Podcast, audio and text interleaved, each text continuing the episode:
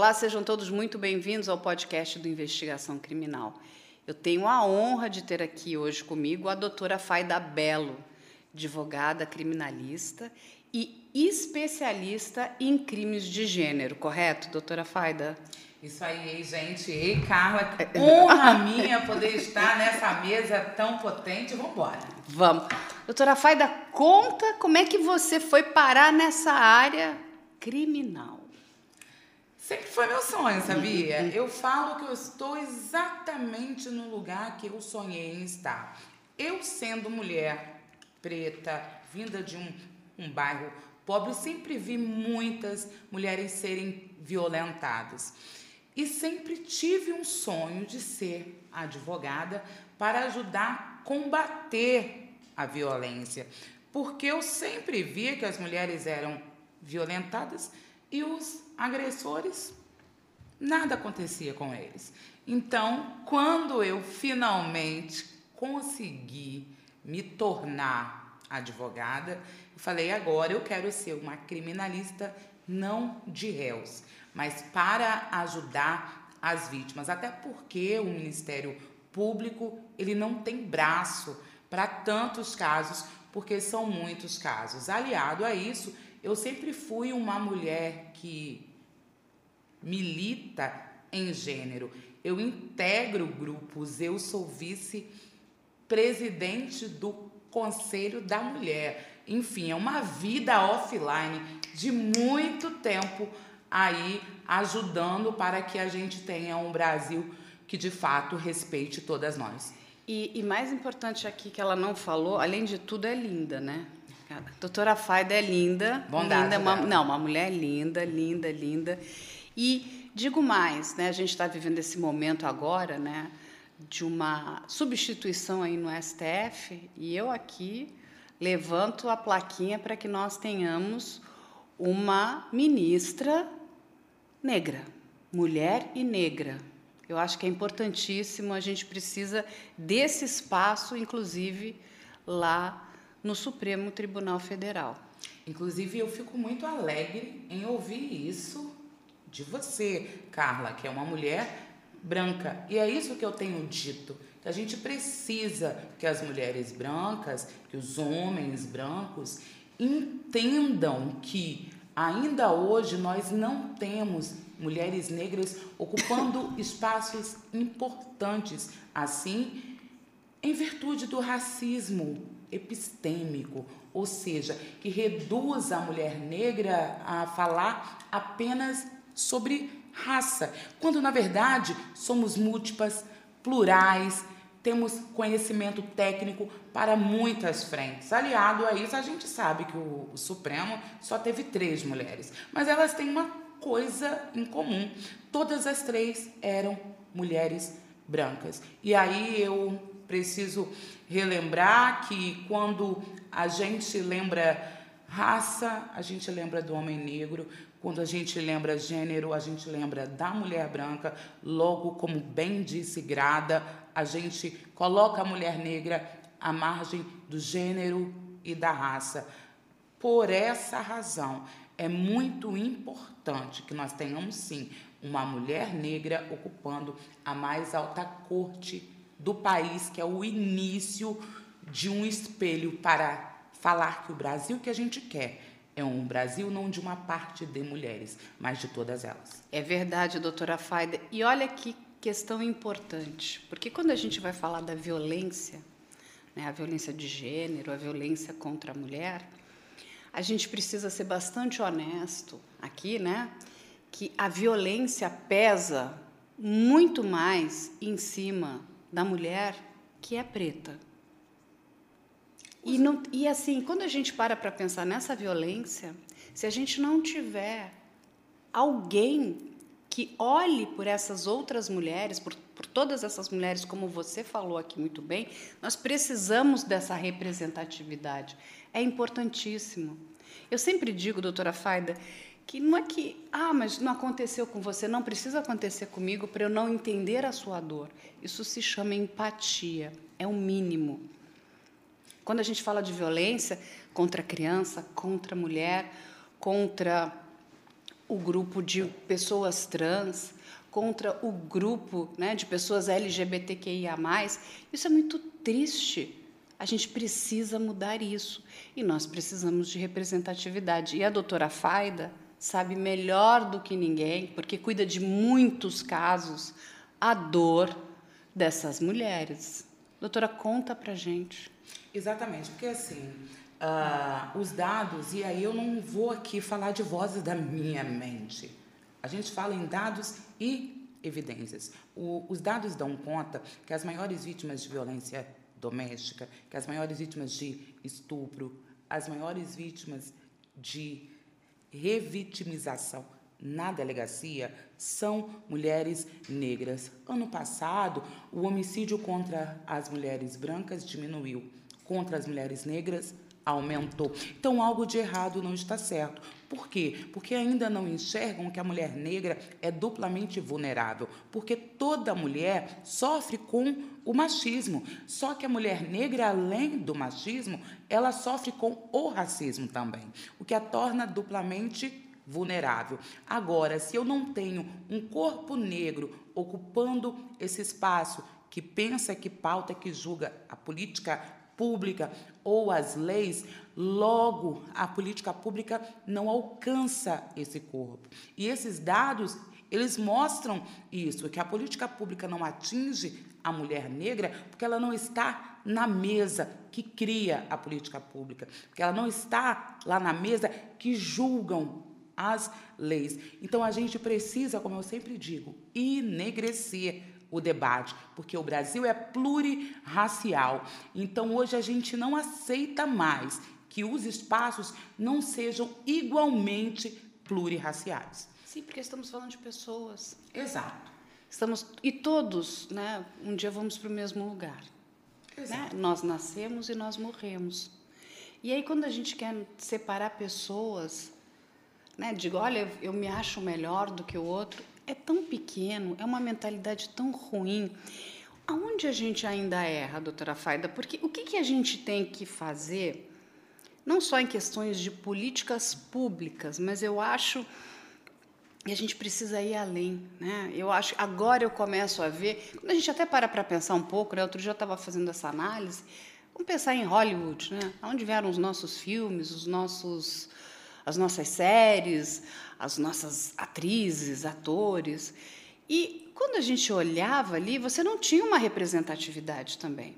Agora que aos poucos a gente, né, a gente está recebendo. Nós temos super-heróis que são negros e negras, isso é incrível. Mas me deixou muito chateada quando eu é, ouvi né, as críticas. É uma coisa boba, mas eu acho que a gente tem que trazer ao filme da Pequena Sereia. As pessoas, mas que absurdo! Uma pequena sereia negra. Mas uma sereia não pode ser de qualquer cor? Ela nem existe. É mitológica. Isso que eu achei mais engraçado quando as pessoas, o hater, né, veio.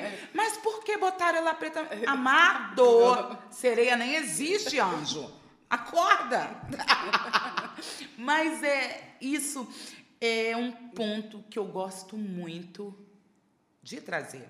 A gente lembra, obviamente, que o plano que a Europa tinha para o Brasil era o homem branco, hétero, cis, liderança, a mulher é um adereço e um padre para lembrar ela que ela tinha que ser submissa. Sim, então, assim, só que aqui quando eu falo sobre esse homem, ele é branco, hétero, cis. A mulher, ela também é branca, hétero, cis. E aí, quando eu migro para este corpo negro, ele não é gente, ele é visto como uma coisa. Então, ainda hoje, a gente recolhe resquícios disso.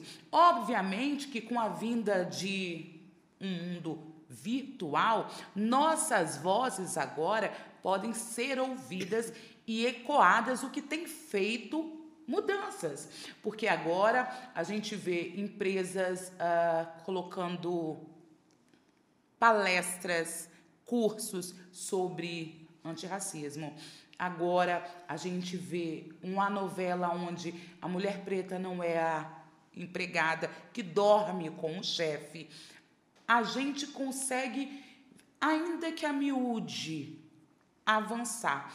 E é isso que eu estou dizendo, não é sobre um, um favor para a população preta. Nós somos a maioria do povo deste país. É para falar que tudo que houve lá atrás precisa ficar lá atrás. E agora a gente quer um lugar na mesa. A gente quer que os nossos filhos assistam um filme e falem: eu posso ser um ator. Olhe Sim. para o, o Supremo, eu posso ser uma ministra do STF. Então, é dar aos nossos filhos o direito de sonhar e de se ver em todo e qualquer espaço. Sim, porque quando a gente fala da cultura, né, essa cultura de Hollywood, a cultura das celebridades, ela, ela é uma cultura muito importante, porque é a cultura pop. E quando você, e você fala muito bem, né, onde é que a mulher negra estava? Como uma empregada ou né, servindo favores sexuais para o seu chefe. Ela era uma serviçal, ela servia. Né? O homem negro estava onde? Era porteiro, cobrador de ônibus, era isso que a gente via. Exato. Né? Ou ele era o assaltante, ele era o criminoso. Então, olha só, você cria toda uma sociedade com essa mentalidade. Ah, não, o negro é o assaltante que está lá roubando a loira, né? bonitona, que mora em Beverly Hills. É não é isso? Então você vai crescendo com essa mentalidade. Parece uma bobagem, mas não é. Não é. E a gente precisa mudar isso. Urgentemente. Não, e eu sempre assim, eu sou muito fã do Tim Burton, né? Quando ele fez aquele filme é, o Eduardo Mãos de Tesoura, né? Eduardo Scissorhands, aonde o feio, né, que seria o mão de tesoura, que tinha aquela figura grotesca, na verdade era a pessoa que tinha um bom coração. E o loirinho, né, que era o, o ser do mal. Porque é exatamente isso. Todos nós podemos ser bons e ruins, independente da nossa cor, da nossa classe social. Exato. E é, quando você coloca toda uma, uma, sabe, todo esse grupo de pessoas nesse universo que não que é ruim, ou seja, é, é muito egoísta. Então eu acho que está correto. Eu acho que lá em cima, vamos dizer, no mundo das celebridades, Hollywood está pedindo perdão agora, né? E isso é muito bom porque, nossa, eu tenho um super-herói. Eu achei tão bonitinho outro dia, né? Um, um, um menininho falou assim: Olha, o Pantera Negra, ele é sensacional. Mas não era um menino negro, era um menino branco. Assim, falando: Eu quero ter um Pantera Negra. Entendeu? Eu quero ele, eu quero, eu quero, porque ele é o super-herói, entendeu? E eu falei, olha que legal. Não, e você entende como a gente vai mudando a cabeça das crianças?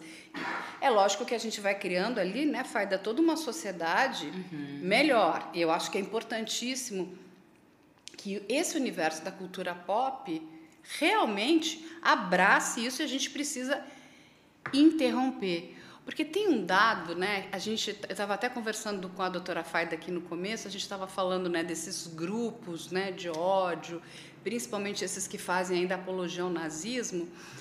Mas eu sempre digo, e a gente precisa sempre relembrar, que Napoleão fez o maior holocausto contra negros. E isso é uma coisa que ficou muito tempo escondida. Sim. Ele matou milhares milhares de pessoas negras da forma mais cruel e terrível. Mas isso ninguém fala. Nós tivemos um holocausto muito anterior ao holocausto de Hitler.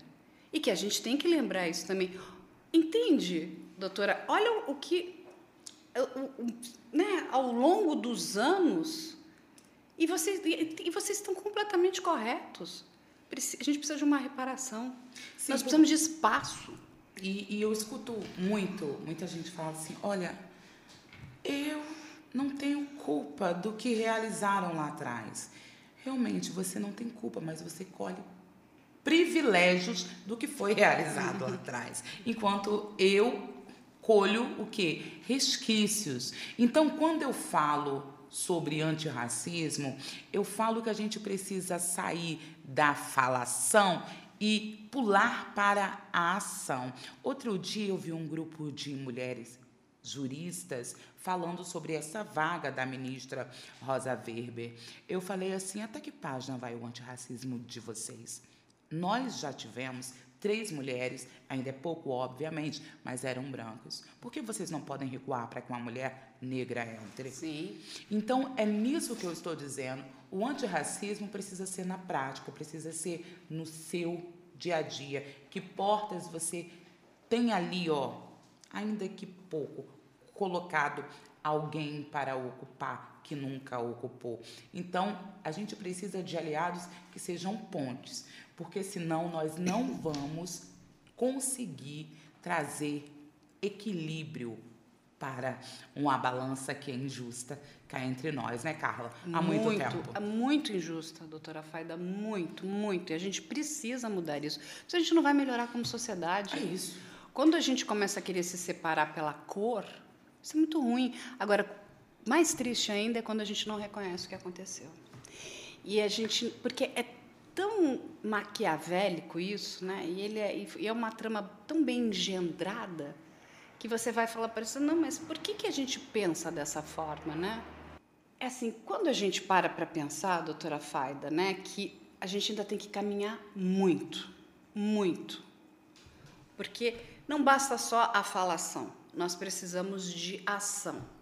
Ação contra o racismo, ação contra a misoginia, porque a violência, quando a gente fala a palavra violência, é importante que as pessoas entendam, a violência ela acaba com uma determinada pessoa. Seja violência psicológica, seja violência física.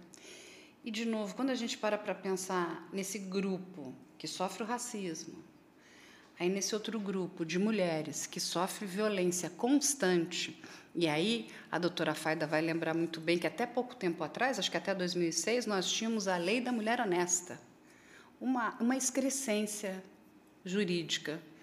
Eu, toda vez que lembro disso, eu, eu tenho vontade de vomitar. Porque o que, que a mulher que não era virgem, então era desonesta? Né? Você, você, você foi num ponto que eu gosto muito de falar. Hum. Gosto muito de falar. Em agosto, eu lancei meu livro, o o Justiça para Todas, né? onde eu conto porque o Brasil minimiza e normaliza a violência contra os nossos corpos. E aí, uh, muita gente fica assim: vamos aumentar a pena, vamos criar mais uma lei. Gente, o Brasil já tem lei demais. A gente dorme, é uma lei, acorda, é uma súmula, respira, é uma jurisprudência. É um reggae difícil para dançar no Brasil, o direito. Agora, vocês precisam compreender que com as bênçãos da lei, foi dado ao homem a chave da nossa vida. Eu não estou falando de ideias, o Estado brasileiro foi criado para oprimir e violentar os nossos corpos. Quando a gente volta até o império, quem era tido como um indivíduo, cidadão, era apenas o homem, a mulher não era.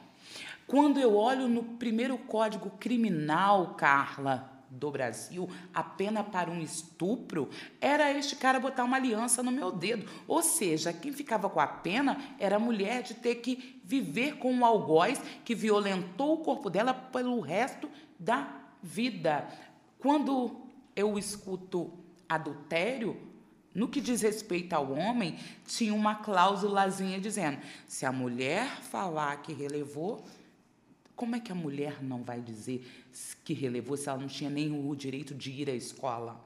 Não tinha o direito ao voto, não tinha o direito de arrumar um emprego. Então, com as bênçãos da lei, foi dado a este homem as rédeas sobre a nossa vida. Por isso, não adianta apenas criar leis que reprimam esse crime, porque é mais relevante que punir um agressor de mulheres é evitar que este corpo sofra a violência. E violência contra a mulher não é uma via de uma mão única com lei que reprime.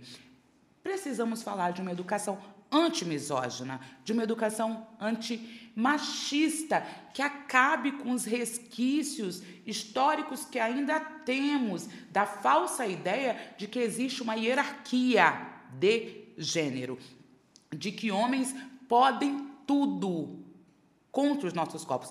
Você viu, Carla, que 2023, o ano é 2023, o Supremo teve que falar: ei, legítima e defesa da honra não pode mais. 2023 é ainda era usado uma tese de que eu mato porque ela feriu a minha honra. Mas mais grave que isso para mim é quem é o júri, Carla? São homens são pessoas da nossa sociedade. Isso significa que até 2023 a nossa sociedade brasileira dava chancela para homens matar as mulheres. Sim. Não era o juiz que usa a toga que passou no concurso público que está no fórum.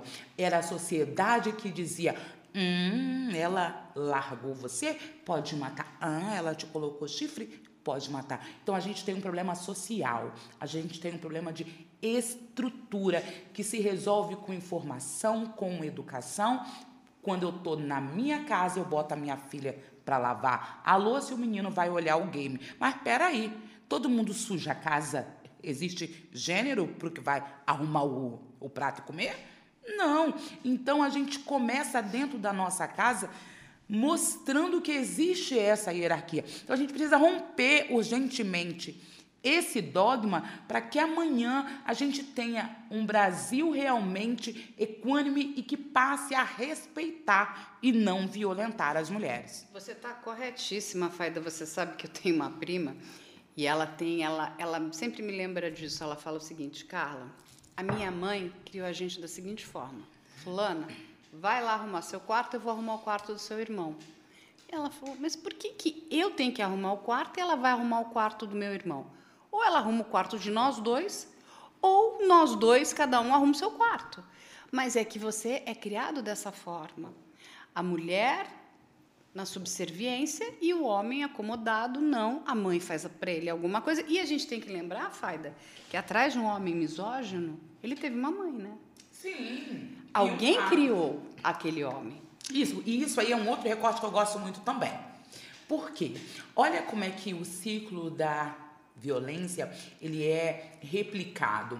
Porque quando eu tenho um filho, uma filha em um lar abusivo, eu cresço vendo a minha mãe sendo violentada, sendo uma menina, eu vou achar que o normal de uma relação é isso. Então, eu vou replicar isso na minha relação. Se um homem me violentar, eu vou achar que é normal, porque homem é assim. Da mesma banda, os meninos, quando vem o pai violentando a mãe, eles vão amanhã virar um homem abusivo. Por isso que eu fiquei pistola pra caramba, que um outro dia eu vi uma, uma juíza e dizendo que um agressor de mulheres pode ser um ótimo pai. Não, ele não pode ser um ótimo pai. Porque ele está ali alimentando uma mulher que amanhã vai ser uma vítima de violência e um menino que amanhã vai ser um, um, um, um, um misógino e um homicida. Você tem toda a razão. Um, um homem que violenta uma mulher não tem condição de ser um bom pai. Porque a paternidade passa, inclusive, pela educação. O que, que você está educando o seu filho quando você abusa da sua esposa, quando você maltrata, quando você usa violência? E vamos lembrar aqui que a violência psicológica muitas vezes é pior do que a violência física. Para mim, ela é pior porque ela deixa marcas, ela vai embotando, aquela pessoa ela vai meio que morrendo por dentro. É como se a alma dela fosse retirada daquele corpo. Ela fica meio, ela é um zumbi, né? Ela tem medo de tudo, ela se apavora, porque a violência física você olha, né? Você tem um roxo, você vai ver. E, a, enfim, a própria família começa a cobrar. O que está acontecendo, né? A gente sabe que as mulheres muitas vezes mentem. Não, caí da escada, me machuquei. E você, mas toda hora você cai da escada? Você é o quê? Né? Virou. É tá tonta? Não, a gente é sabe isso. que tem coisa mais séria. Mas a violência psicológica, ela é silenciosa. Né? Os amigos, a família não estão vendo. Mas está destruindo aquela mulher. Você destruir a mãe dos seus filhos, isso é bom? Aonde que isso é um bom pai? Não tem, não cabe na mesma frase um homem ser um agressor de mulheres e ser um bom pai. Doutora Faida, que pessoas são essas que estão no nosso judiciário? Que entende? É, é assustador.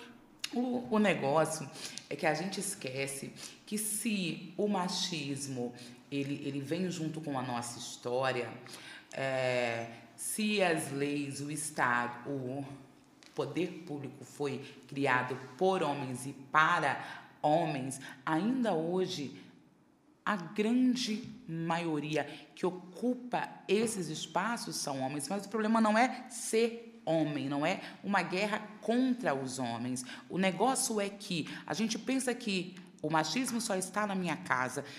Se ele é histórico, ele está em todos os lugares. Tão verdade é que muita gente fica assim, ô, ô Faida, por que, que todo dia a Maria da Penha tem uma, uma emenda nova. Desde quando ela foi promulgada, nasce uma emenda e não para. Porque o problema não é a lei, que a lei é boa e ela já vem dizendo. O problema é o corpo humano que tenta achar uma brecha para não aplicar a lei. Você lembra, Carla, do caso da a, a modelo Mari Ferrer, que foi a, que aquela sim. audiência horrorosa, horrorosa, que aquela mulher foi invadida, foi humilhada. Depois disso nasce mais uma lei, né? Que bota um artigo no nosso código dizendo que vítimas de crimes sexuais não podem ser invadidas e humilhadas em juízo. Carla, como assim me cria uma lei para falar o óbvio? Mas a justiça não é lugar que tinha que proteger, amparar esta mulher e julgar o réu, no caso. Então entende que o problema aqui não é a lei, o problema é quem aplica, o problema é que o, o misógino, o machista, ele também está lá no ambiente que recebe esta mulher, no ambiente que julga este processo, no ambiente que vai dizer se esse réu é ou não inocente. Então a gente tem um problema aqui de estrutura misógina que não está apenas na minha casa, mas em todos os lugares. Não, e assim, é, você até me lembrou agora, você falou, falou da Lei Maria da Penha, e há, há poucas semanas atrás, não sei se você ficou sabendo, lançaram um documento para tentar destruir o caso. Eu ouvi dizer. É assim, é tão baixo, é baixo, é baixo, não é? Primeiro, porque é o seguinte, eu sempre digo que quando a gente vai tratar de um caso, né? E você pode, né, rever esse caso, um caso antigo, talvez você vai encontrar erros ou não, mas você vai lidar com quem? Com juristas ou com pessoas que trabalharam naquele determinado caso, mas você vai trazer pessoas sérias para essa discussão. Aí a gente aqui foi muito impactado porque as pessoas muito horrorizadas começaram. E, não, e tinha um grupo de mulheres que começou a atacar a Maria da Penha chamando ela de mentirosa, essa mulher é uma mentirosa, essa mulher não vale nada. Eu falei, gente, mas que absurdo é esse? A gente já tinha recebido o processo da Maria da Penha há, há bastante tempo. E eu falei, não, está na, na, na, hora da gente analisar esse processo para entender o que está acontecendo. Eu chamei, na época, várias especialistas, inclusive mulheres, depois chamei homens também, para a gente discutir, psicólogos forenses, delegadas, advogadas, várias pessoas. E assim, Aonde estão os erros? A primeira coisa, uma perita em balística, uma mulher muito séria, falou: Carla, é, o primeiro tiro foi dado na Maria da Penha. E ela passou muito tempo hospitalizada. Ela pouco contribuiu, inclusive, na investigação contra o próprio marido. Então, como é que você pode falar de Maria da Penha, uma mulher que estava dormindo, tomou um tiro, dormindo, dormindo, ou seja, foi pega, né? Completamente vulnerável. vulnerável. desprevenida, não é que ela foi lá e atacou, né? E sabe o que é mais triste? É que quando a gente começou a olhar aquele processo, Faida, o processo, né, ele diz o seguinte, que o marido fala, né, o Heredia, que assaltantes perigosíssimos, olha a palavra, perigosíssimos, a polícia temia aqueles assaltantes, entraram para roubar a casa, o produto de roubo. Eu falei, bom, o que, que eles levaram, né? No mínimo as joias da Maria da Penha, né? Assaltantes perigosíssimos. Não, as joias ficaram onde estavam. Mas eles estavam tentando levar uma enciclopédia, um, um toca-fitas, uh, uma máquina de escrever, todos pertences do Heredia. Você entende? Você que trabalha com crime. Gente, gente. É batom eu... na cueca, não é? Pode rir! Pode rir! Ah! uma hora dessa, com uma luz dessa aqui em cima, gente. Não é batom na cueca? Por é favor, batom na né? cueca. Eu falei assim, gente, desculpa, isso aqui fala sobre ele. Ele pegou, colocou dentro do carro, né? Ele dizia, não, estavam andando no forro, eram quatro. E ele disse que ainda o cachorro. E assim, gente, tudo. E ele e, e a, essa perita em balística, ele fala, ela fala, ele queria acertar a cabeça dela. Ele é ruim de mira, porque ele acerta mais para baixo, o que deixa ela tetraplégica. Ela quase morreu ali antes de ser socorrida. E depois de muito tempo ela conseguiu né, obter os movimentos dos membros superiores, mas ela hoje está numa cadeira de rodas, ela está paralítica, né, paraplégica. Então, assim, essa mulher sofreu muito. Essa mulher sofreu muito. E aí, pessoas que não são da área, ok?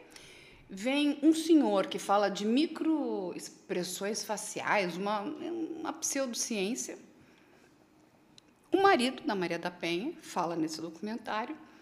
Um homem que criou o Instituto de Defesa dos Direitos dos Homens, que tem medidas protetivas contra ele. E é lógico, eles precisavam de uma mulher, né? Pegaram uma mulher que assim é lastimável, que ela ela ela fez até pouco tempo atrás, ela dentro das redes sociais dela, ela ensina as mulheres como lavar calcinhas. E que mulheres precisam obedecer seus maridos, não é? Porque assim é de bom tom. Você entende, doutora Faida? Só que o quê? Eles investiram pesadamente em publicidade. E aí começaram, né? um monte de mulheres. Não, temos que acabar com a lei. A Maria da Penha é uma safada. Essa mulher é uma ordinária. Eu falei, esta mulher está numa cadeira de rodas. É, isso, isso, isso me toca em um lugar, sabe, de muita revolta, sabe, A Carla? também. De muita revolta, porque não é só sobre ela, é sobre todas as Marias. Não é só sobre ela, é sobre todas as mulheres que são violentadas a cada quatro minutos nesse país, que são estupradas a cada dez minutos e mortas a cada seis horas num Brasil extremamente violento para as mulheres. Então, quando eu escuto isso vindo de uma mulher, eu fico extremamente triste, porque ou foi a educação que teve, ou a ausência de informação, ou simplesmente se odeia, porque não é sobre mim, não é sobre ela, é sobre todas nós. Sim, não, mas olha o quanto é importante a informação. Exato. E hoje a gente vive, doutora Faida, um momento de muita desinformação, onde um grupo de pessoas se acha no direito de criar uma fake news horrorosa e não há punição. E não há punição. E Exato. p- isso precisa ser punido, isso precisa ser combatido, porque é uma mentira. É uma mentira. Nenhuma pessoa séria sentaria naquele, nesse documentário e falaria esse monte de absurdos. Aí você cria uma narrativa bem montada, bem estruturada, aquele homem muito triste. E por que atacar o caso da Maria da Penha? Porque a Maria da Penha, ela inspirou a lei. Então, logo, se eu digo que esse caso é uma mentira, eu posso atacar a lei. Porque, inclusive, esse senhor que criou o Instituto de Defesa dos Direitos dos Homens, e diz o seguinte: olha a informação dele, que 80% das mulheres que dizem que sofrem violência estão mentindo. Eu falei, meu senhor, o senhor tirou isso da onde, né? Eu estive outro dia, né, aqui na Câmara dos Vereadores, num evento, e essas pessoas chegaram com essa máxima, né? 80% das mulheres mentem. Eu falei, 80%? Mas o senhor tirou voz da sua cabeça? Onde são esses dados? E mais ainda, doutora Faida, que é uma criminalista aqui, sabe muito bem, falsa comunicação de crime é crime. Se uma mulher reporta uma falsa comunicação de crime, existe lei para isso, denunciação caluniosa. Mas isso, a questão é a seguinte, 80% está mentindo? Não, o- o- os números você acabou de, de trazer aqui. A gente só vê a violência crescendo. Exato. O número de feminicídios é muito alto. É muito alto. É, é bizarro. É muito alto. Mas assim, você, você traz uma, uma coisa que é muito relevante, porque hoje em dia está muito em moda né, venderem o reggae da eu tenho direito à liberdade de expressão. Liberdade. Peraí. Liberdade de expressão não é passaporte para praticar crime. Se a uhum. nossa Constituição inaugura a liberdade de expressão, na mesma linha ela cria o Código Penal, que bota uma linha tênue da sua liberdade de, expressão, onde fere o direito do outro. E quando eu ouvi sobre este, este documentário, eu falei assim: por que, que essas pessoas não viraram réus por calúnia, já que nós temos um processo julgado? Sim. Porque uma coisa é quando não tem pena, uma coisa é o inquérito, uma outra coisa é houve o inquérito, houve uma denúncia, houve um processo e houve um julgado. Portanto, se foi comprovado, o que eles estão realizando é crime de calúnia. E repito também sobre a, as mulheres que mentem. Gente, em um Brasil extremamente misógino, em que a, a delegacia ainda é um ambiente hostil para as mulheres, em que a grande maioria delas sequer vai lá não, exatamente. Da onde tiraram esses números dados? subnotificados, né? Na, subnotificados. Que... Quando a gente vai então para estupro, para violência psicológica, aí que a gente não alcança, mesmo de tanto que é. Então é. Não, e vamos passar aqui para as pessoas, doutora Desonesto.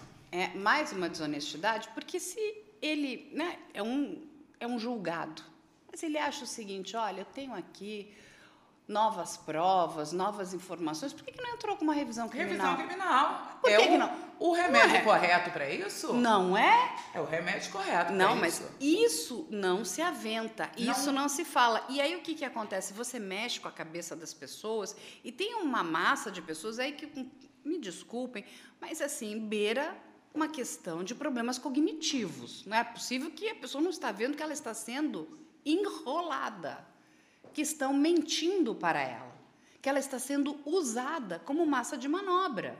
Uma mulher servir a esse papel que um homem, enfim, né, dentro dessa nossa sociedade ainda um tanto quanto machista aceite, né, essa bobagem. Agora uma mulher Pois é, e assim, eu, eu falo que eu, eu defendo o, o direito que a mulher tem de ser livre e fazer o que ela quer da vida dela.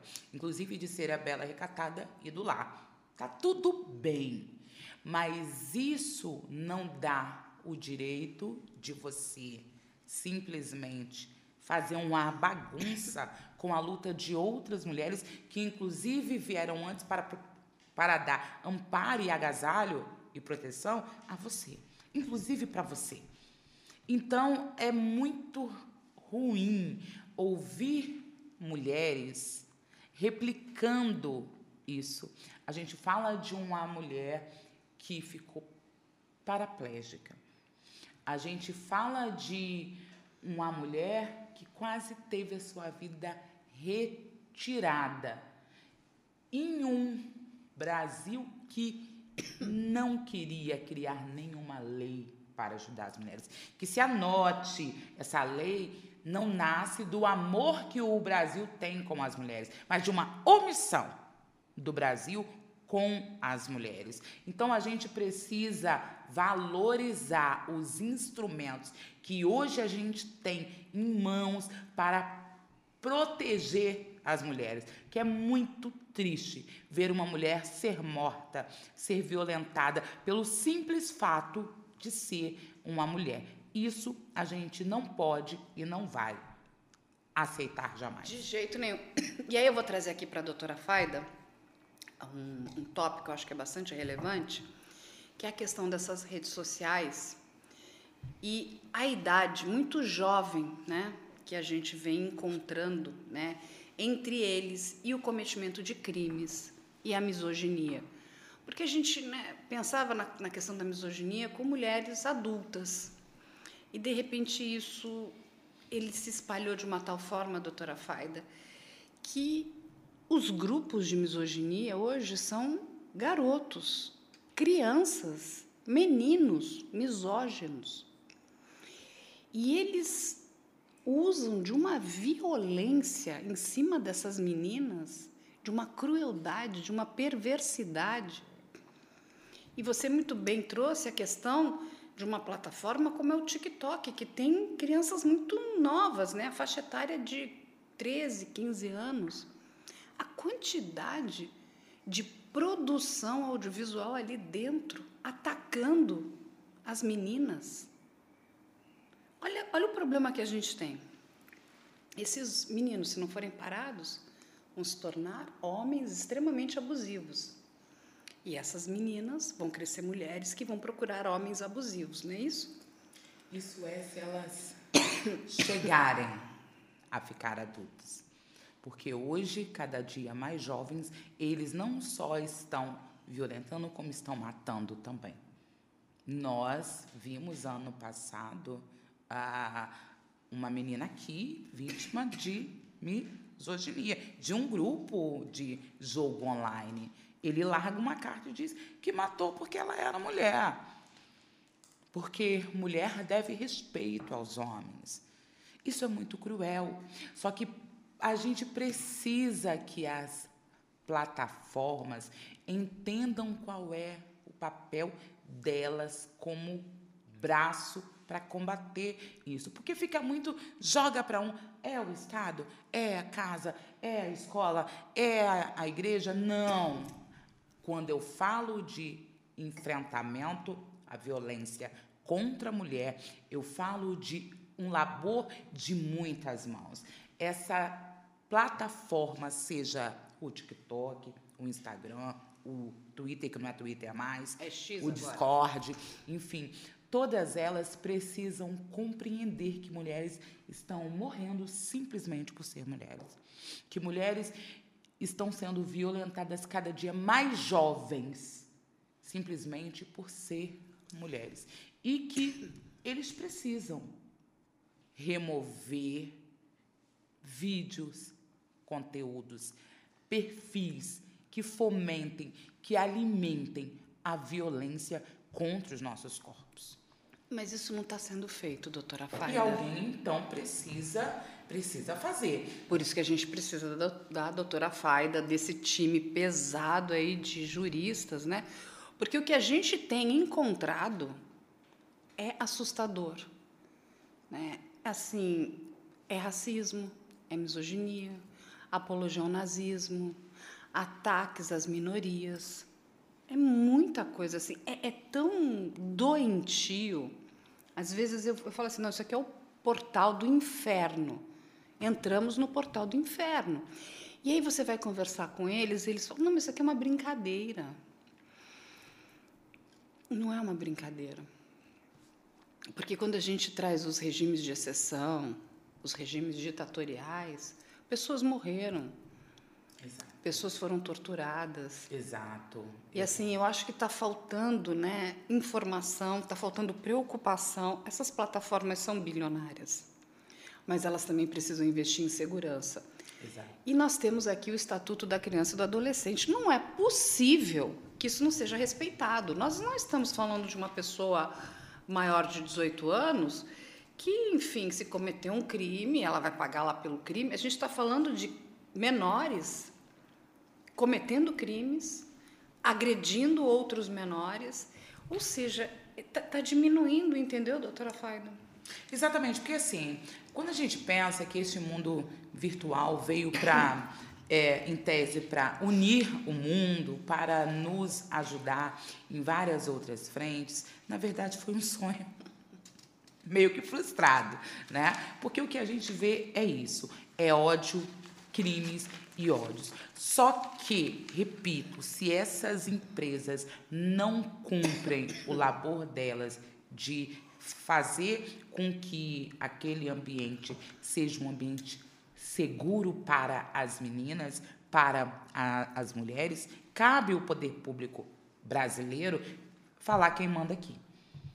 Né? Porque nós precisamos lembrar que essas meninas e esses rapazes são as mulheres e os homens amanhã. Então, quais são as mulheres e os homens da nossa sociedade brasileira que a gente quer? E isso passa por um limite. E isso passa, na verdade, não é nem por um limite, mas por fazer cumprir a lei. Porque a lei já disse que não pode. Então vamos, gente, vamos, vamos, vamos se movimentar para fazer com que a lei seja cumprida. Não, isso é importantíssimo. E aí, eu queria que você falasse um pouquinho também do seu livro, De Justiça para Todas. É um livro muito importante. Eu aqui particularmente indico eu acho que nós temos que ter esse livro em casa. As mulheres precisam ler o Justiça para Todas. Olha, é uma realização pessoal. Porque em um, um Brasil em que a exclusão é a regra, em que a violência contra a mulher é o motor, a normalização dessa violência é tão recorrente eu tinha um sonho de levar informação de uma maneira simples que alcançasse todas as mulheres. Porque quando a gente fala em crime, é sempre uma, uma linguagem rebuscada, é, termos que só a gente que trabalha com direito né? entende. Só que quando eu abro a porta, quando eu rompo a bolha, as mulheres estão sendo violentadas sem terem ideias que estão sendo violentadas. Eu posso evitar que esse ciclo violento galgue por uma agressão física para um feminicídio se essa mulher tiver uma informação a tempo que aquele ali é o início do ciclo de violência. Então, a ideia com este livro foi explicar por que o Brasil ignora a violência contra os nossos corpos? Quais são os crimes que a gente mais sofre? E como que eu faço para realizar a denúncia? E o que eu faço da minha vida após isso? Tenho muito orgulho, porque não é um livro para uma juíza, uma advogada, é um livro para todas as mulheres, para que as mulheres saibam os seus direitos e possam estar prontas para detectar se estão vivendo ou não um ciclo de violência. E também possam, né, ajudar as amigas e todo mundo da sua rede ali de convivência. Não, porque a gente fala muito de violência, né? Como é que a gente diminui a violência na sociedade? A gente tem que começar pensando sobre essa questão da mulher que é muito séria. E a gente sabe, doutora Faida, que a grande maioria dos homens é amigo das mulheres. É uma minoria, mas essa minoria faz um estrago horroroso, né? Porque cada mulher que é morta, cada mulher que sofre violência, ela é uma pensa, é uma mulher que está deixando, né, de produzir, de ajudar dentro da sua casa, porque você destrói. É como se eu pegasse uma planta bonita e fosse lá estragasse aquilo eu estou estragando todo, né, aquela planta que podia estar tá deixando, né, toda essa aqui, né, esse meu jardim melhor. É isso que as pessoas não entendem. Exatamente. Você, o homem se prejudica e nós precisamos da ajuda desses outros homens que são bons e que gostam das mulheres. Isso, eu, eu, eu trago, Carla, dois recortes disso. O primeiro é que eu sempre repito: quem violenta uma mulher violenta toda a sociedade. Porque quando uma mulher é violentada, os filhos sofrem, vão ter resultado ruim em escola, a empresa aonde essa mulher é empregada, ou onde este homem é empregado, também vai ter problemas. Enfim, todo o círculo ali em volta dela tem resquícios disso. E por um outro lado, quanto aos homens, eu também falo sempre, eu não sou inimiga, gente, de homem nenhum. Eu, inclusive, tenho um marido, dois filhos e dois netos. Dois netos? pra vocês verem como é que eu amo homem. Tá vendo? Não, jovem desse jeito? Ai, explica isso pro meu filho, Carlos, eu também acho. Mas Nossa, eles não obedecem é- a gente, é- né? É a avó, a avó mais top, Olha jovem, linda. Vó do Heitor e do Rafael, que tá com um mês agora. Ah. O, o, o Heitor com quatro aninhos. Uma, uma lindeza. E aí eu falo muito disso. Eu não, eu não odeio os homens. Eu, ao oposto, eu nunca entro em uma sala quando me chamam para um evento para falar de violência contra a mulher. A primeira coisa que eu falo, por que, que só tem mulher aqui? Onde de estão? homens. os homens. Eu sempre peço homens ali. Por quê? Se toda essa história foi criada por homens, a gente precisa que eles sejam aliados para que a gente possa juntos combater esse mal. Então não é um discurso para as mulheres, é um discurso para toda a sociedade. Esse braço tem que vir daqui, daqui e ali, para que a gente possa ter um Brasil que respeite as mulheres. Ai, amo. Tô, tô amando aqui a doutora Faida. Mas deixa eu te fa- fazer uma questão agora aqui. Eu sei que a gente tem perguntas e a Mayara tá com as perguntas ali para a doutora Faida. Mayara, pode soltar as perguntas para a doutora, porque senão só eu falo aqui. Ah, entendi. Tá certo. A Isabela Marins, ela pergunta qual é o papel das fake news na disseminação de informações errôneas sobre questões jurídicas e como você aconselha as pessoas a discernir informações confiáveis de desinformação. Adorei. Primeiro ponto. Eu não posso replicar tudo, não, gente. Pode não, é crime, sim. Quero contar uma coisa aqui, se é que vocês não sabem. Quando eu reposto algo que é criminoso, eu respondo na mesma banda de quem realizou o post. Então, primeiro, analise se aquilo é verdade. Dois, se você vê que não é, denuncie para plataformas. Se cada um que está ali com o seu smartphone ali na mão fizer a sua parte, a gente vai conseguir ter um ambiente virtual pela qual ele foi idealizado. Quer ser um ambiente de troca, um ambiente onde a gente estuda, um ambiente onde a gente faz am- amizades, um ambiente que respeite todo mundo. O Pedro, Pedro Dantas pergunta: Faida, como você enxerga o futuro do direito antidiscriminatório e da justiça de gênero no Brasil? Uau! Eu enxergo, não vou dizer que eu enxergo, eu vou dizer que eu sonho, tá? Porque eu ainda não enxergo, não estou vendo. Ainda continua sendo branco hétero cis. Então eu vou dizer que o, o futuro que eu sonho é um futuro em que as pessoas lembrem que o Brasil é plurirracial. Que as pessoas lembrem que uma mesa plural colabora para um julgamento justo, para resultados melhores e para uma sociedade equânime e igualitária. Então eu sonho com um Brasil que olhe a mulher negra, que olhe o homem gay, que olhe a mulher hétero cis, entenda como iguais. Mas a gente ainda está longe. Entretanto, se cada um for uma gotinha, a gente chega lá. Chega assim. Eu concordo com você, Faida. A Mayara Siqueira pergunta: O que você considera como os principais desafios enfrentados pelas mulheres no sistema, no sistema jurídico atual e como você acredita que podemos superá-los? Hoje, o maior muro é o machismo judicial. O maior muro, porque a mulher tem que romper o muro do machismo em casa. Quando ela vai até a delegacia, ela é sempre colocada em xeque.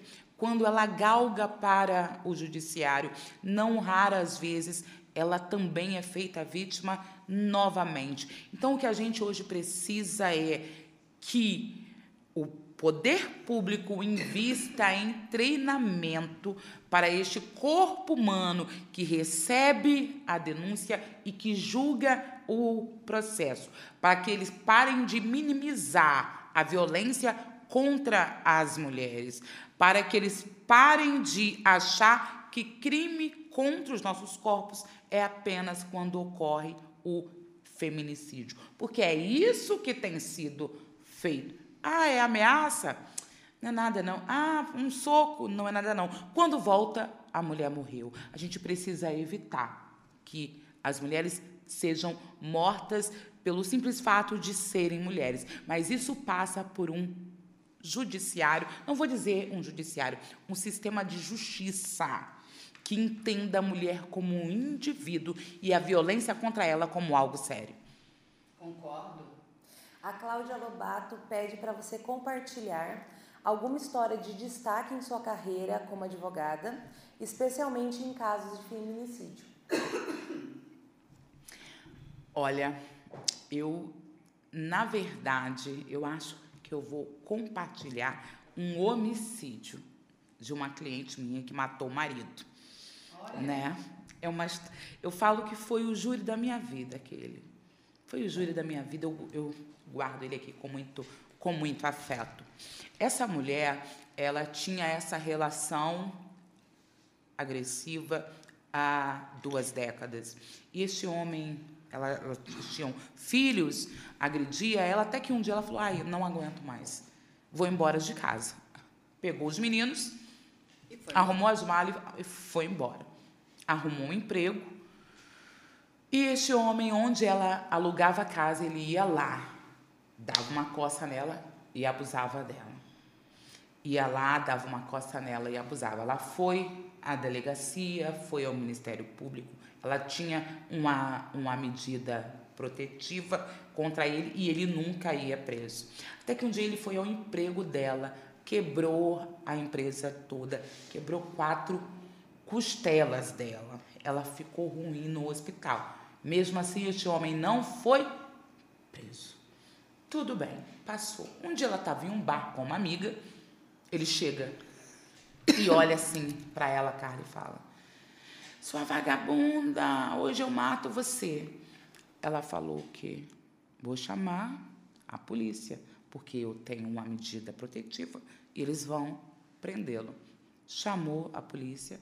A polícia só falou assim: vai embora para casa, vai vai embora para casa. Ela olhou aquilo e falou: Bom, se falou para ele poder ir embora, ele hoje vai me bater de novo. Deixa eu ir embora então. Foi embora e ele foi atrás para casa dela. Na hora que ele arrebentou o, o portão, ela falou: Ah, chega. Foi lá dentro, pegou um álcool e botou fogo nele. E ele morreu. Só que aí para você ver como é o, o sistema que odeia as mulheres. Aí ela foi presa. Ela foi presa. Ela estava dentro da casa dela. Ela foi presa e Ele ficou tentando... presa até o plenário. Não, Não deram alvará. Isso, isso é um absurdo. Não deram. Eu fui, eu fiz habeas corpus, ninguém quis dar. Sabe o que, que o desembargador disse para mim? Um erro não justifica o outro. Eu falei, ela era o Estado naquele momento que não protegeu ela. O Estado é culpado dessa morte e da violência que essa mulher sofreu estes anos todos. Tudo bem, vamos para o plenário. Carla, o promotor de justiça, olha para minha cliente e diz: Ah, agora você chora, né, vagabunda? No plenário do júri. Chamou Sim, ela de vagabunda. De vagabunda. Agora você chora, né, vagabunda? Na hora que tava lá no boteco, não chorou. Porque mulher honesta não vai em boteco. O promotor de justiça. Ah, não. Falou Os homens podem ir, né? No... As mulheres não podem. Falou isso no plenário. Eu olhei o juiz e eu falei, o senhor vai ficar quieto? Ah, doutora, quando você entrar, você fala aquilo que você quiser. Eu também não vou falar nada, não. Na hora que eu entrei, eu fui ao banheiro, Carla. Chorei, porque aquilo era uma, uma violência que aquela mulher vinha sofrendo. Tanto do homem, tanto do Estado. Entrei, eu falei assim: eu quero uma salva de palmas para o promotor de justiça. Porque eis aqui o exemplo porque uma mulher é violentada no Brasil a cada quatro minutos. Porque nós temos dentro da justiça misóginos como ele.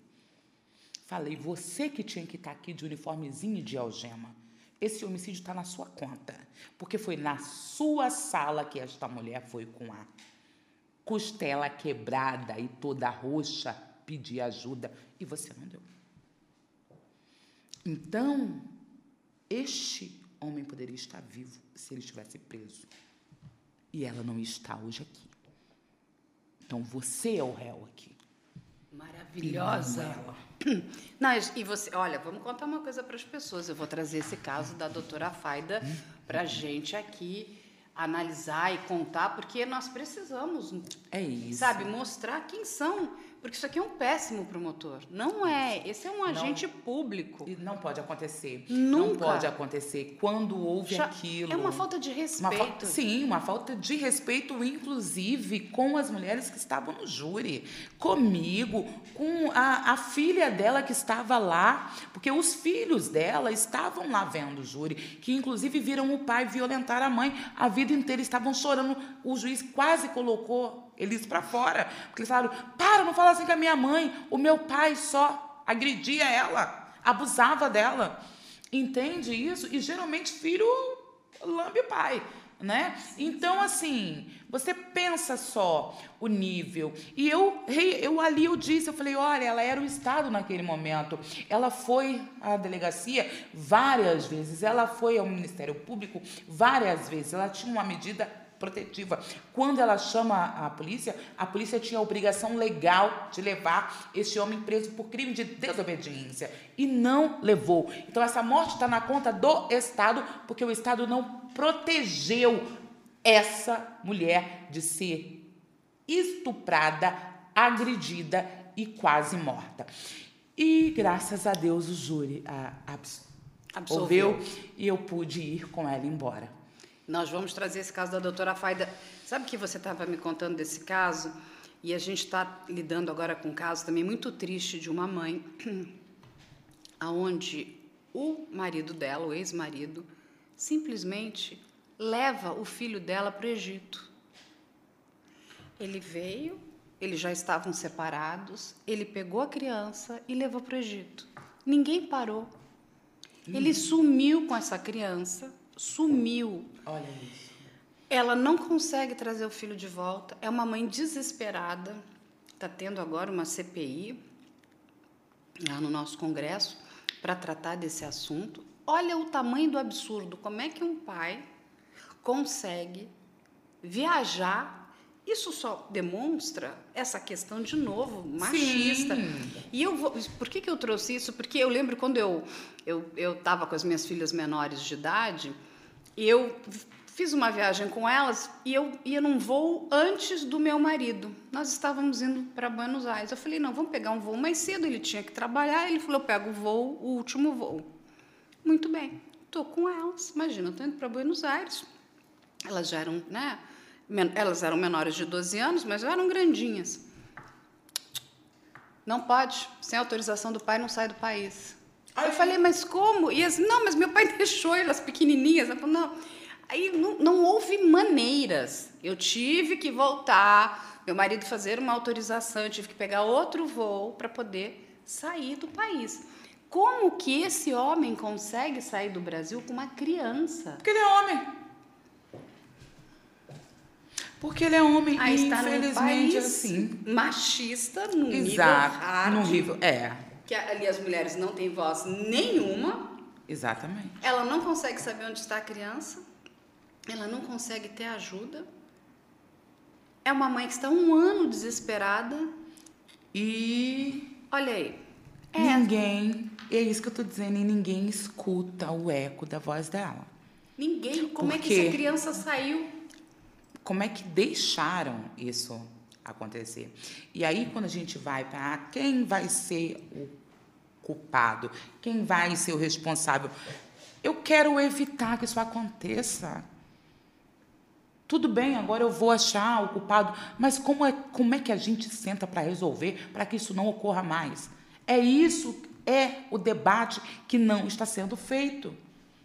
Não, enquanto, enquanto a gente não realmente não mudar essa mentalidade, nós precisamos ter mais juízas, nós precisamos ter mais parlamentares mulheres, mulheres no nosso Supremo. Nós precisamos exatamente dessa equivalência. É Porque senão a gente vai viver, doutora Faida, enxugando o gelo. Não tem problema, a imprensa está aqui para dar voz para vocês. E eu sempre digo, para mim o que importa é a vítima. Com certeza. A vítima, essa não vai perder a voz dela, porque a gente vai estar tá do lado, a gente sempre vai dar voz à vítima. E digo, a pior coisa que pode existir é uma injustiça. Graças a Deus, no caso da sua cliente, isso foi revertido. Né? Mas e, e, graças ao júri, né? Porque se fosse pelo juiz de toga, ela ia estar presa lá, ia ter levado uns 15 anos. Mesmo estando lá dentro, todos os processos que ela entrou contra este homem, todas ah, as medidas e eu falo, por que, que quando esse homem violentou essa mulher, vocês não fizeram nada? Nada. Por que vocês não fizeram é, nada? É a, é, a, é a pergunta que não quer calar. Naquele momento, ela era o Estado. O Estado que não defendeu, ela, ela foi o próprio Estado naquele momento. Você sabe que tem um caso muito triste que é da juíza Viviane, no Rio de Janeiro. Não sei se você acompanhou. Essa juíza, ela se separa do marido, um marido muito agressivo. E é, por ser juíza, ela tem direito, inclusive, até a uma escolta. Três filhas, três filhas meninas, menores de idade. A, a filha, que é a, a mais velha, fala: Mamãe, é tão agressiva essa escolta, né? O papai não vai fazer nada. E a mãe, né, sentindo, né, pela é, o incômodo das filhas, porque ela também tinha uma medida protetiva, ela fala: não, então está bem, eu vou abrir mão dessa escolta. E a juíza Viviane abre mão da escolta. Na véspera de Natal, do dia 24 para o dia 25, ela vai entregar a filha, as filhas, as três filhas, para passar o Natal com o pai. Ela passou a véspera, ele passaria o Natal. Ela compra um presente, inclusive, para que as meninas deem para o pai. O pai sai do carro com uma faca e mata a mãe na frente das três filhas. É isso. Olha, olha, olha, olha, olha o quão cruel é isso. E é por isso que eu sempre digo para as minhas clientes, eu falo para as pessoas que eu dou palestra nos meus vídeos. As mulheres romantizam muito relações. A gente não pode romantizar, porque o homem não pensa no filho, ele não pensa na gente. Se ele tiver que te matar, a mãe dele pode estar do lado. Não, olha só, Ele essas três meninas perderam a mãe perderam e o pai. E o pai. E o pai está preso, né? Vai ficar um bom tempo. E ainda preso. que não fosse, a lei diz que pai que pratica violência doméstica contra a mãe dos filhos perde o direito à guarda. Então, assim, perdeu mesmo. Entende? Olha onde, olha onde chegamos. Essas coisas precisam ser analisadas, precisam ser, sabe? É, é a gente precisa sensibilizar. Eu acho que nós fazemos um trabalho muito importante. É, o seu trabalho é, é grandioso, Obrigada. doutora Faida. A gente aqui também coloca todos os nossos esforços para dar voz para essas mulheres, para que essas injustiças não ocorram.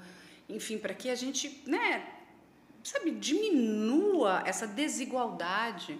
Exato. Sabe, que a gente passe, sabe, a mobilizar as pessoas. Eu sempre digo, não é porque você não é negra que você não vai sensibilizar com uma questão de racismo. Aí eu chorei muito vendo o que aconteceu com o Vini Júnior, aquele me cortou o coração. Mas ao mesmo tempo eu falo, gente, ele é sensacional porque ele é a prova da resistência. Aquele homem é incrível. Mas o que fizeram com ele é um absurdo. Um atleta, fizeram no estádio. É, aquilo é, deve ser horrível. É sabe, horrível. você tentar se colocar na, na, naquele lugar dele. Que ele está fazendo? Nada está jogando, dando o melhor dele, sabe? Trazendo orgulho para aquele time. e, e, um, e, um, jogo bom é isso, um, né? Ou vai dar um empate, ou vai dar um vai ganhar, outro Sim, vai perder, sim. e você tem que ficar feliz, falar que bom, olha, temos aqui um jogo top, né? Bons jogadores. Não, mas as pessoas não vão lá para ver o jogo, as pessoas vão lá para destilar ódio. Exatamente. E é ódio em cima de mulher? É ódio em cima das minorias? Que não- eu não sei por que, que as pessoas se incomodam tanto com o que cada um faz dentro de um quarto.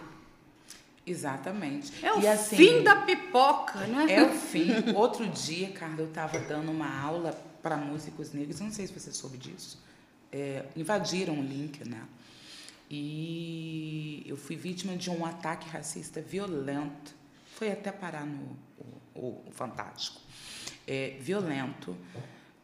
E ali eles trazem não a ideia apenas que nós somos animais, mas também da mulher negra enquanto objeto. Falaram que eu era um depósito de esperma, é, que aquilo, na verdade, não era uma aula, era uma reunião de zoológico com os macacos. Então, assim, você pensa que as mulheres, corpos negros, são atacados simplesmente pelo existir. Simplesmente por existir. Eu sou uma mulher negra que estava ali realizando um trabalho. E mesmo assim, eu fui violentada. E eu sou uma mulher negra advogada especialista em crimes de gênero. E eu fui violentada. Então você pensa o que acontece com aquela mulher que não tem um diploma, uma OAB. Se houve comigo, que estou aí na imprensa, que sou influenciadora, que sou advogada, pensa essas mulheres. Nós precisamos nos unir. É isso, a Todos gente precisa. Nós. A gente Po- Olha, precisa. conosco pode contar 100%. Tô fã, já agora de carteirinha. E a gente tem uma coisa aqui, porque a gente está acabando, que são as perguntas do programa. A doutora Faida pode escolher Hum, me deu medo, hein? o que pergunta quer fazer. Tá aqui, ó. Hum. Temos cinco perguntas. Vamos ver o que a doutora Faida vai pegar. Ó, vamos lá, a doutora Faida vai ler. Você vai me responder? Não, você que vai me Eu responder. achei que eu, não, eu vou fazer, você tinha que me responder. Como assim? É possível conceber uma sociedade completamente não violenta? Me diga, doutora. Ah, eu acho muito tópico, né? É como, é como se a gente ah, sonhasse muito alto. Porque, como já dizia Thomas Hobbes, o homem é animal do próprio homem. Então, a, a gente tem o lado bom e o lado ruim de cada um de nós. Outros avulsam a opção mal. Então, eu acho que totalmente não violenta, impossível. Mas acho que nós podemos ter uma sociedade menos violenta se cada ator social compreender a sua parte nesse jogo, compreender que não é obrigação apenas do poder público, compreender que não é obrigação da advogada, só o juiz. Se cada um, no espaço que ocupa, fizer a sua parte, um dia nós vamos tentar chegar perto de ter um Brasil justo, equânime e que seja um ambiente seguro para todo mundo. Eu concordo com você. Acho que a gente consegue ter uma sociedade mais justa É isso. se nós dermos espaço para todos. Eu sempre digo que não existe democracia aonde as minorias são retiradas. Eu- Toda vez que a gente tira uma minoria, não tem uma democracia. Democracia não é a voz da maioria, mas é a inclusão da minoria. Exatamente, eu ainda vou além. Eu falo que ah, eu uso o termo eh, grupos minorizados, porque é uma maioria que é minorizada. Então a gente precisa lembrar disso, que hoje a gente não aceita mais que poucos ocupem os espaços que eram único exclusivamente deles. Na atual conjuntura, onde nós temos uma Constituição que diz que todos são iguais, no mundo real a gente quer ver essa igualdade de fato. A gente quer pluralizar o debate para que todo mundo tenha o direito de sentar na mesa. Nossa, me arrepiei aqui, doutora Farda, a senhora é maravilhosa. E deixa eu lhe dizer uma coisa agora. Traz pra gente todas as suas redes sociais, porque as pessoas precisam te seguir, te acompanhar. Por favor, me sigam, Faida Belo, com um Y e um L só, em todas as plataformas digitais. Muito bem. E não deixem de comprar o livro Justiça para Todas, da Com... Faida Belo também. Exatamente. É um bom presente. Exatamente. Compre o livro Justiça para Todas na Amazon ou na livraria mais perto de você. Ah, mas eu não estou vivendo violência. Aprende, anjo. É bom aprender. E se você não quiser, você dá para um amigo ou para uma amiga, porque não é para mulheres apenas, é para todos. Porque, como eu disse, é um labor de todo mundo. E vai ficar aqui também as nossas redes sociais, vocês já conhecem, e vai ficar o e-mail, que é o op.midialento.com.br. Quem quiser mandar sugestões, pedir né, informações, a gente está aí de portas abertas. E não deixem também de acompanhar o IC News, que lá tem todas as informações sobre o universo da investigação, o universo policial. É um portal hoje todo dedicado para esse universo. E em breve a gente vai trazer esse caso dessa sua cliente, que eu adorei, esse seu grande revés nesse júri e que não deixou uma mulher, né, mais uma mulher, continuar sofrendo uma violência interminável. Muito obrigada, doutora Faida, por estar aqui conosco. Adorei te conhecer, viu? Carla, eu achei. Que energia boa que tem esse lugar, hein? eu adorei estar com Muito você. Obrigada. Conta comigo sempre. Vou contar. É isso, gente. Até a próxima semana.